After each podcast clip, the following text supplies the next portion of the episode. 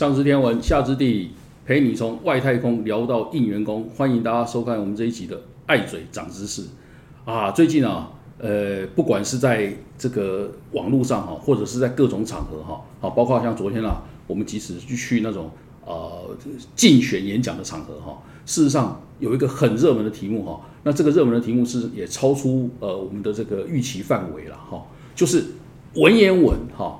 变成是一个大家热热烈讨论的问题，哈，有一个北女的一位老师啊，哈，他对于现在的一零八课纲，好，可以说是这个公开痛批啊，说他是无耻课纲，哈，那无耻指的是，呃，他认为这个呃其中有一篇呃顾炎武哈的廉耻啊，哈，被拿掉，哈，那他认为这个是他作为一个国文老师所不能接受的，好，那当然这点因为刚好我太太是北女毕业的哈，我有问过他说，哎，你现在北女。呃，跟这个以前呐，好像有很大的差别哈。那所以这件事情不但在网络上呃引起热烈讨论哈，而且呃还变成是竞选里面的一个题目哈。那文言文哈，这个在教育里面到底要占到什么比例哈？它的在现代社会，它到底学文言文有没有用哈？这个很多年轻人呃都有这个。呃，不各不同的反应，但是也不少，也好像有不少年轻人觉得说学这要干嘛？好，我可以说实在，这个我我儿子自己是高一哈，我也常常遇到他有这种疑问啊。那当然，文言文里面有很多文章哈，呃，会牵涉到这个我们讲说文以载道嘛，哈，牵涉到一些品德伦理的这种价值观。好，啊，有人是文言文以外，他根本也反对说，哎，你继继续这个。呃，从事对年轻人做这些品德伦理的教育，他根觉得根本就很反对哈，所以这个议题啊一炸开以后，事实上你可以说是一个呃动摇国本的问题啦哈。如果要讲的严重，就就是这样。那我们今天对这个问题啊，我请到我一个呃对于思辨哦哈思辨哈杨涛看了哈，非常内行，非常有研究哈。而且，呃，这个，呃，我认为啊，非常聪明的一位女生，哈啊，刚好是我学妹，哈，我们来欢迎一下，呃，这个当过思辨协会理事长，哈的李怡轩老师。嗯，大家好，学长好，好久不见，好久不见。那个怡轩，我我知道，呃，其实啊，呃，你其实都挺关心这些事啦，哈啊，我为什么会觉得你蛮有见解的哈？因为你在脸书上有时候你也会写你的看法，哈。我们现在谈这个问题，我而且我知道你也在大学，你也在学校教书，哈，我当然我也在大学教书，哈，呃，你觉得现在对于文言文哈的这个学习这件事情啊，你觉得呃，很年轻人有时候会有反应说啊，这个这学这个要干嘛，对不对？你觉得这种态度，我们做你我们作为一个老师啊，你会给予怎么样的一个回应？呃，我觉得因为我自己在教思辨嘛。那我们教思辨，其实一开始都一定要有，比方说我现在讨论一件事情，我们一定要先有定义。对对，就比方说，然后要有一个讨论的范围。对。然后在我们讨论说啊好不好、重不重要、有没有用的时候，我们要有一个比较的标准。然后我们用什么来衡量它有没有用？嗯。比方说，如果有人问我一个问题，说呃，念文言文有没有用？嗯。或者他要再加一个词，他说对现代社会有没有用？对对。我马上就会想说，那我们在讨论的对象是谁？嗯嗯嗯就是是什么样年纪、什么样程度，然后他对未来有什么样计划、有什么样目标的人？嗯，那你你讲这句这个问题，其实如果比方说我是一个。补习班老师好了，我事实上也当过补习班老师跟补习班的主任。嗯，那我们补习班如果要招生，我想要他来报我的文言文班，嗯那我一定会就是讲说文言文对现代社会有什么什么用，而且一讲还可以讲非常久。嗯。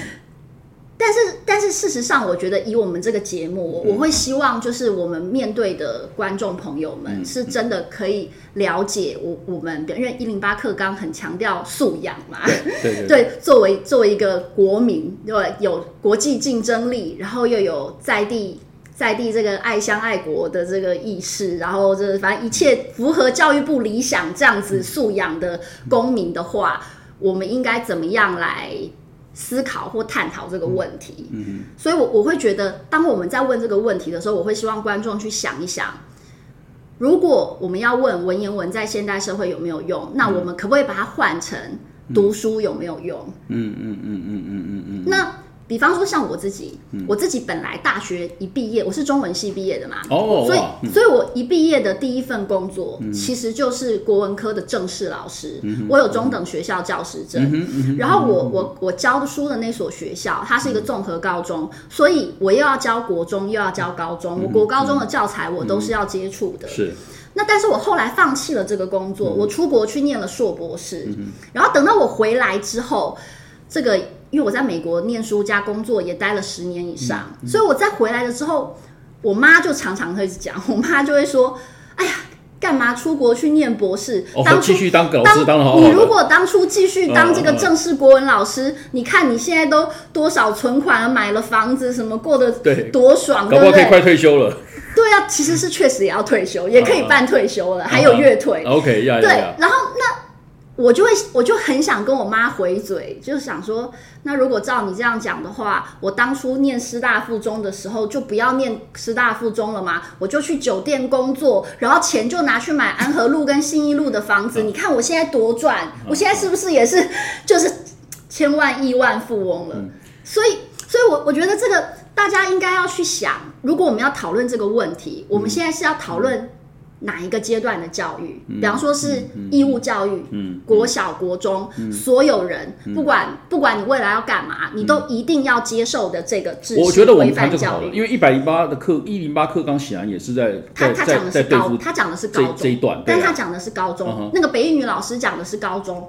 高中其实政府虽然说什么十二年国教，但是高中现在并不是真正的义务教，育、哦没错。没错，而且它其实还是有考试的哦，就对。国中毕业是要考会考的，对。它也是有分发的，它有把学生分到不同的学校，而且其实也是有一个好坏。那我们就采取现在讨论中哈，就是引起这件事情的背景的定义，我们就讲高中好了。好，如果是高中，那就牵涉到你想要什么样的大学生。嗯，比如说，如果我国不只是想要有十二年国教，他希望我们的国民其实大家都可以上大学，就是啊，那个现在几乎都可以上高中了嘛。然后高中的话，今年二零二三年的那个。就是分发入学的录取率，就是可以上大学的这个比例，呃，如果我没记错的话，大家可以去查一下，是百分之九十六点一四。没错，差不多差不多。那我觉得在这个少子化的趋势之下，我觉得可预期的，就算我们想要百分之百的高中生都可以上大学，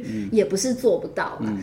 那那那，所以如果如果是这个结果，嗯，那你可以想象嘛，我我们有可能要求这些大学生。都有念文言文，文言文程度很好吗？他们都很喜欢文言文吗？恐怕很难吧，因为这些人在以前可能连高中都不会去念，他可能他可能就不会升学嘛，他可能去技职啊体系或者对，那、但是你如果问我们这些大学老师，比方说我自己自己算是文科，我先生是理工科的嘛。那最近台大的那个电子学院的院长，他其实也有出来讲，清大的理工科的院长也有出来讲。他们其实其实如果大家有兴趣，就是去问一下大学教授，好顶大的就是大学教授们。或者是其实还是对大学生有一点要求、有一些期望的大学教授们，其实他们应该都会跟你说，现在的学生程度是不够好的。嗯，理工科的就会很生气，说他们的数学程度不够好，然后文科的就会跟你说，这个他们的阅读跟写作能力不够好。嗯嗯嗯嗯，我们现在的风气是我们不能打击学生的自信，我我们不能说学生不好，让我们要学说学生很棒，就是而且你讲谁不好，好像在歧视他或霸凌他，嗯嗯嗯。对，而而且伤害他嘛，那这以？前以以前以前这两个名词是不会出现的啦。好，这个就是这个就是进步意识带来的后果，因为以前不会有什么霸凌啊、对这个歧视啊这种话。对，那你说我们要求他吗？那现在不是讲说要快乐学习嘛？啊，对对对，我们也不能让他就是压力很大嘛。那那所以你就可以想象，就是我我们我们的大学端对于现在的高中生，我们觉得他们的这个基础学科能力，我们现在满意吗？这样听起来我们满意吗？好，那如果你你的答案其实也很明显啊，对。就是不满意嘛。那那那现在一零八课纲它的那个目标多元学习嘛，嗯嗯。那那我们想也知道，你又要国际化，又要又要又要在地化，然后又要多元，就尽量让他们多方接触、体验学习，然后再写个学习历程什么。他们待在学校里的时间就固定的、啊。那那所以我们觉得重要的科目，比方说理工科觉得的数数学，学 我们觉得的国文，对，那时教学时数就减少了嘛。那那减少之后，我们如果还希望学生的程度很好，嗯，假设我们就同样的时间，要让他学白话文，他的程度会比较好，还是让他学文言文，他的程度会比较好？嗯嗯呃，那就是看学生了。嗯如果他的程度现在烂到连白话文其实都看不懂，嗯那当然我只能教他白话文啊，文言文就 根本就不可能期待嘛。就像你如果理工科老师当然希望大学生都可以会微积分嘛，理工科都希望微积分嘛，但他如果四则运算都不会了，嗯，你不要不要谈微积分，对。那真的也是对啊。所以如果像这种学生，我当然很同意，就是一篇文言文都不要教。嗯嗯，对，甚至我觉得白话文也不要选什么，就是有些人觉得写的很好，其实其实也不用，啊也不用。我我们看看新闻，看看新闻，看看脸书文，短一点的，这样一百五十字以内的。好，对，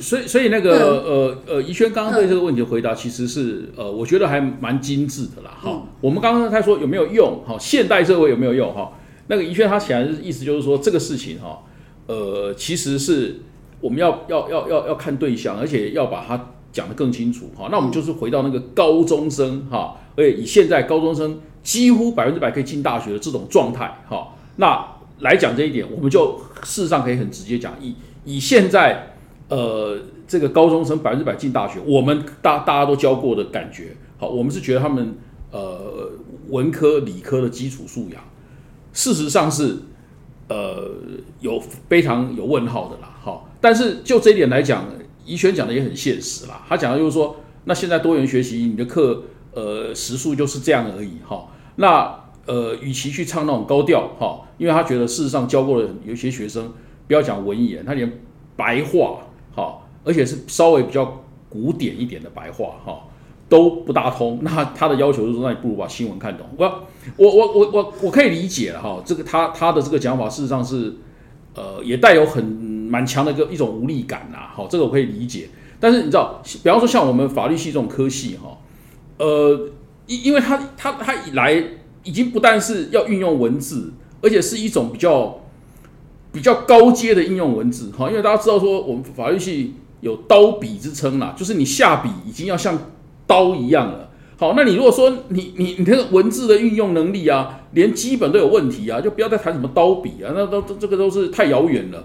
好，但是问题是你进法律系如果没有到这个程度啊，哇，那这个呃，我们对于我们教出去的人的的这个将来毕业后的在社会上的品质，我们也无就无法保证啊。好，但是说实在的，为什么会有这种无力感？因为那个很多是前端，比方说中学教育以前的事情。那你说我们到大到了大学，我们能够做的呃一些补救，事实上也相当有限。好，所以我我觉得宜轩把这个事情事实上也也也也也谈大了啦。好，就是因为呃这样讲起来，所谓有没有用，它变成是一个一个一个一个一整套非常复杂的事情了。好，嗯、但是我我必须要讲一点，其实文言文，嗯，并不是难的。啊，对，文言文有简单的，比方说，我刚刚是说，好，如果他程度这么差，那不如就去念新闻。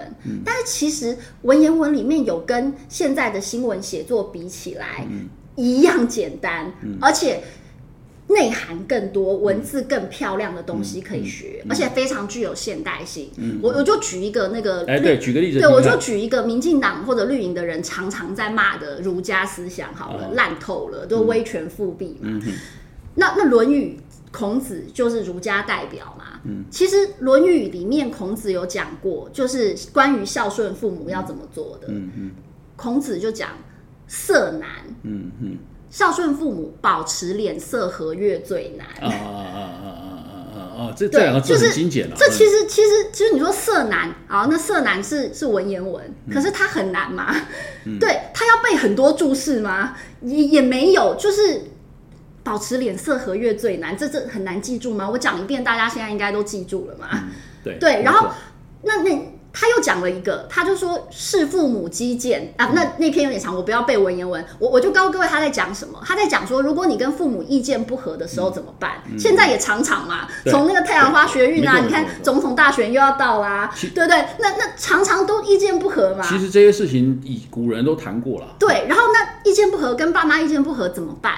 孔子就说：“你委婉的劝谏父母，委委婉的跟父母说明为什么父母这样想是错的。那见志不从，就是哎，父母心智很坚定，就父母无法被我说服，怎么办？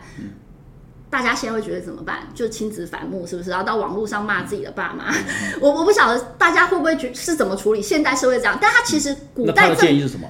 他就他就说，你还是要保持着一个恭敬的态度，去去去，我们不争论这件事，反正就但是我对父母的态度，不要伤父母的心嘛。父父母生我养我，然后他有一些他的观点，可能因为他的背景，他他的知识经验，跟我不同，过时了。对，但是我我对他还是有一个对父母还是一个敬的心嘛。对对对对，对啊。没没错没错没错，这个这个这个标准，我觉得对大家到现在都还挺有用的哈。所以嗯所以我觉得呃，现在谈的很多哈，有有很多是不少已经掺杂进不少的那种情绪了哈。因为大家很多人讲到说文言文哈，很多人想到好像是。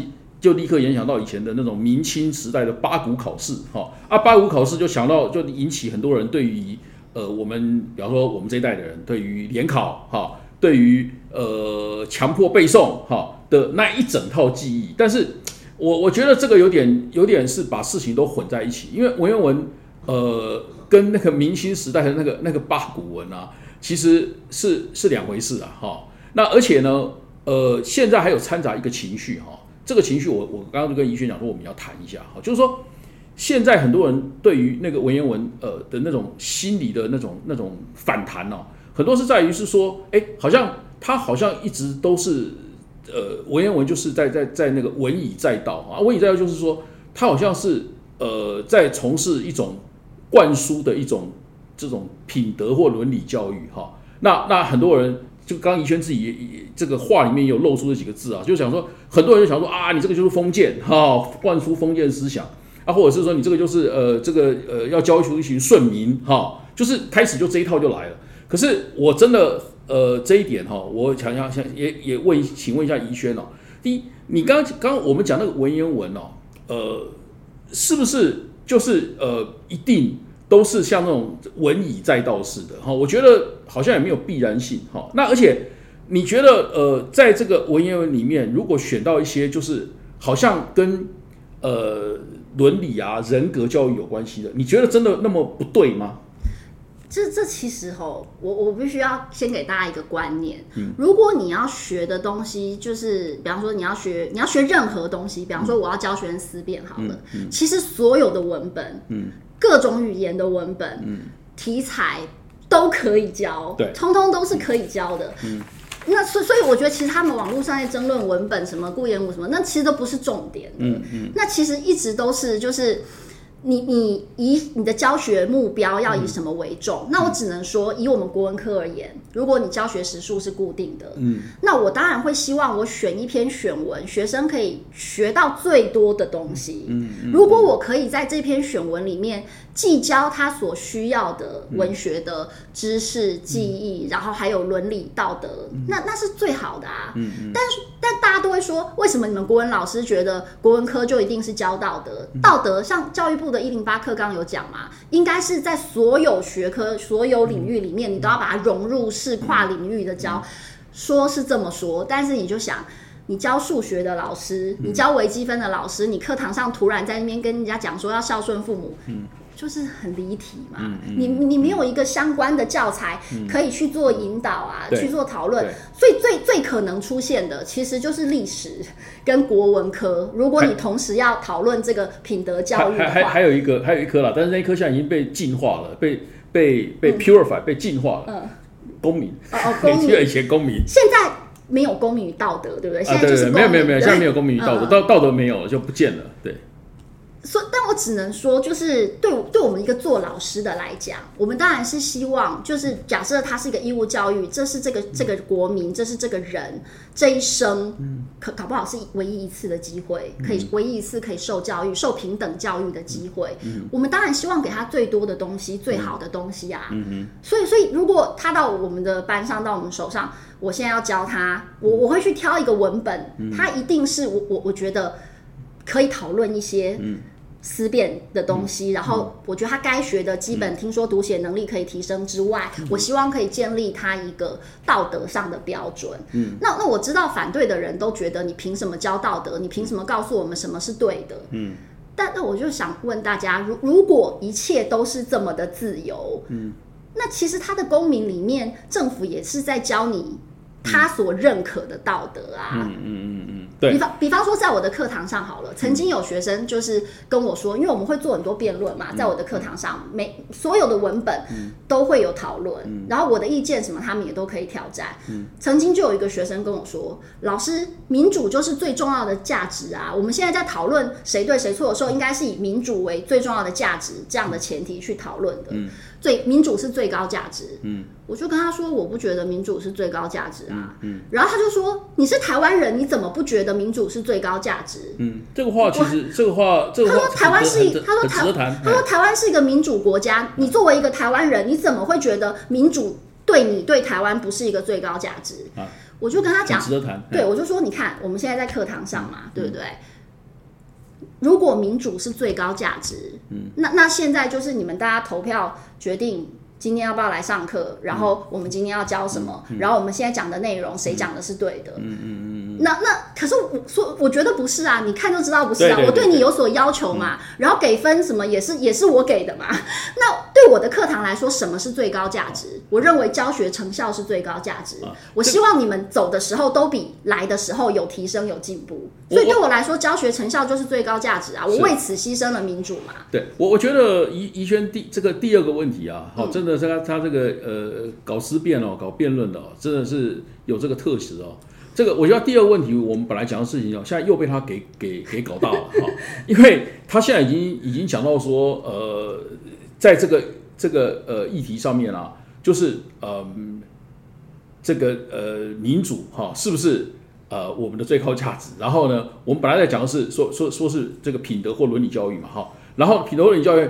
呃，如果就很多人这种抱持这种我认为是偏颇的民主观念的啦，哈，他们都会觉得好像那是一种灌输啦，哈，那那是那那是一种灌输，意思就是说好像呃呃没有把他们当主体，这种这种这种感觉了哈。但是你如果是一个刚刚怡轩讲，这种就一个老师的立场啊，我可以再补充一件事情啊，哈，你如果说什么事情都是呃民主是最高价值啊，这刚好跟一个经典的哈。那个西方哲学面的例子啊，是刚好是是可以拿来证明。我讲的是这个是西方，你不要说这个刚好就西方伦理学哦，哈，相关的。有一个西方非常有名的一个老师哲学家叫苏格拉底啊，哈，他讲了很多事情啊，他就说他说他他到最后被希腊给判处死刑哈，就是因为他讲了很多事情啊，呃，大家觉得他讲的事情是是蛊惑人心呐，哈，但是他认为他教学最重要的一个标准，不是多数人认为是真理，或者是我们讲说，你刚好在这个事情上面，科学跟民主搞不好是刚好相反来。科学要坚持的是什么事情是真，而不是说，哎，多数人讲是一定对，好，所以，呃，讲这个事情就就就深了啦，好，讲这个要往这个方向讲就深奥了。但是我我要跟大家讲，就是说，呃呃，宜轩把这个事情哦，给给给给讲了一个非常好，就是说，我们讲的那种品德或伦理教育，大家不要一直一直马上马上联想成说，你会引起反弹，是因为他好像觉得它是一种被。被被被强在外加的，哦，其实这不是这样子哈。他事实上，如果那个整个课堂的气氛，像就像宜轩他主导那种课堂，它是一个呃允许大家在一个平一个一个呃呃开放的环境里面，大家可以各抒己见的。那那事实上，那就是一个一个可以让我们得到这个教育效果的一个一个一个场域。只要老师有这样的一个开放的心胸了哈，那呃在那个场合里面，你说民主是不是？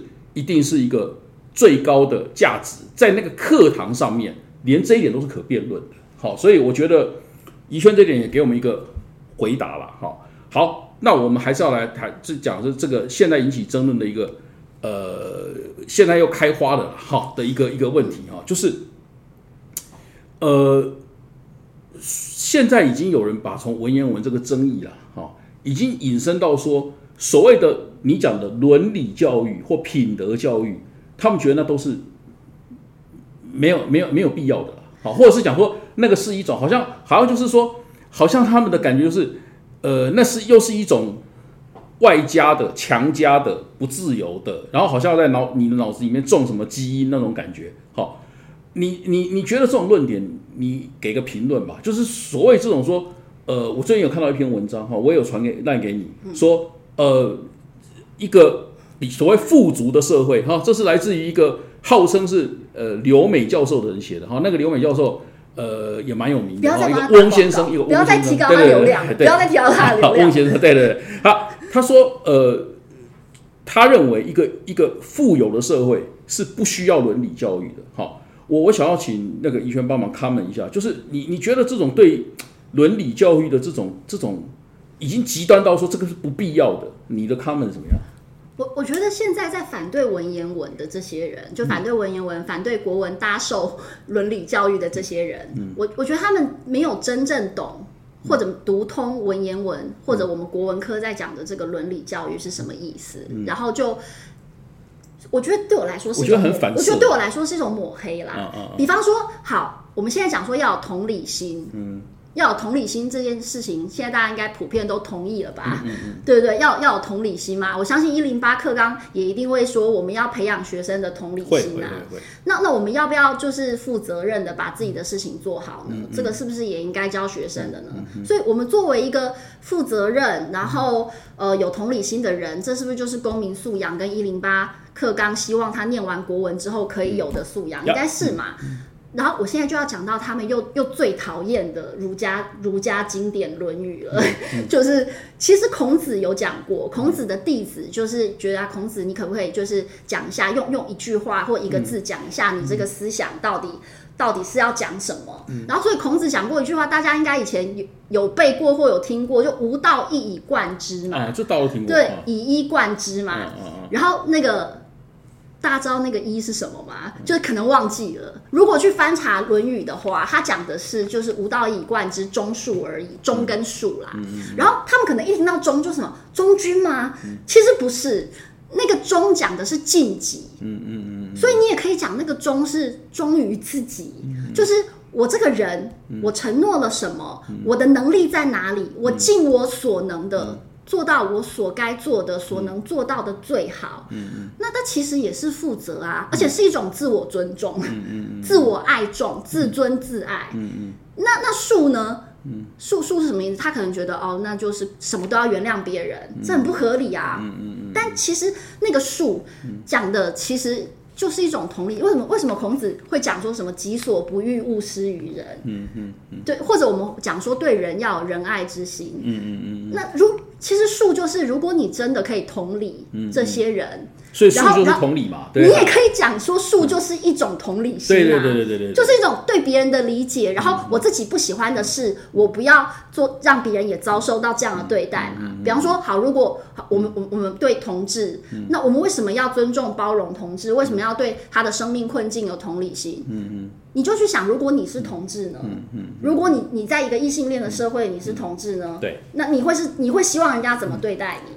所以，所以其实根本就没有冲突。那如果你不讲中恕之道，你只讲仁，嗯，那就更简单啦。这个孟子不是讲人性本善吗？不忍人之心嘛，嗯嗯，就你就把它想成就是一种，或者佛家讲的慈悲心，什么都可以。对对对那那或者是就是我们又回到原本讲的“己所不欲，勿施于人”。对对对对。对，我那那那那不是就一样吗？对我，我觉得，我觉得那个怡轩讲这个当当总结是非常好哈，因为呃，不管是己所不欲，勿施于人了哈，嗯，这个或者是说己所欲施施于人了哈，这个话其实在中外了哈都很共通了哈，不不要不要不要，大家不要讲说呃，只有在中文环境里面讲说啊，己所不欲，勿施于人，拍谁？这个是呃，你在西方哲学，康德也是讲会有类似的说法，所以我我觉得重点都会变成是说。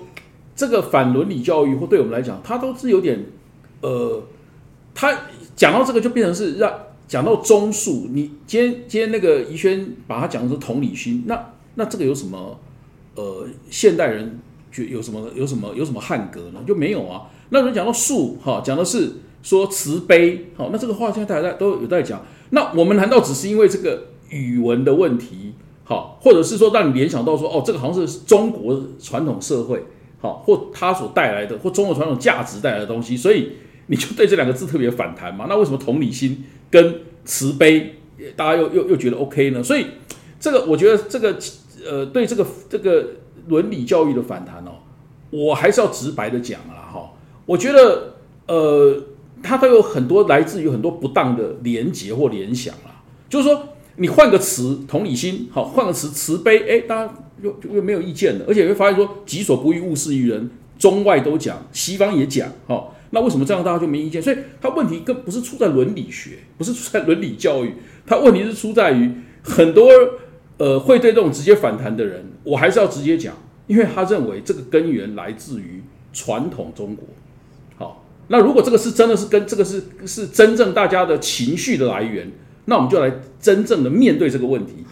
我们常常把很多这种东西现在拿来当做代罪羔羊这样打了，好，其实文言文只是其中一个啦，好，不知道要当做路配啊什么，这都是啊，抖音什么，对，这个都是各种各种的代罪羔羊啦。好，那我是觉得我们要这个呃，不要让我们自己很很头脑不清楚。我们就直接去面对那个根源，大家就直白的讲说，你不喜欢的是什么？好，不要去牵连这些有的没有，因为你牵连有的没有的，很多时候，呃，你其实等于是把呃呃呃它本身的这个这个有的价值啊，其实你是一并的把它抹杀了。好，那只是就是因为它的来源。好，那如果这样的话，大家不如去面对那个真正的问题。好，我觉得不要去呃牵扯那个呃那那么多。或者是讲很多话术啊，把它当做一个烟幕哈。那我觉得这个是呃，我们这一集啊，在趁这个议题特别想要跟大家呃来谈的哈。那我觉得宜轩今天呃帮我们把这个视野也扩大了不少哈，所以我觉得有时候跟他跟他跟他谈话挺有趣的哈。那呃这个我们呃这个三不五时哦，还是会找相关的的题目来找来找宜轩跟我们再呃多聊一下哈。那今天我觉得我们就先到这里吧，不然的话，如果我们继续下去的话，我知道宜轩可以这个 on and on，他可以继续这个一个小时也讲不完哈，所以我们在这边先跟大家说拜拜，拜拜，拜拜。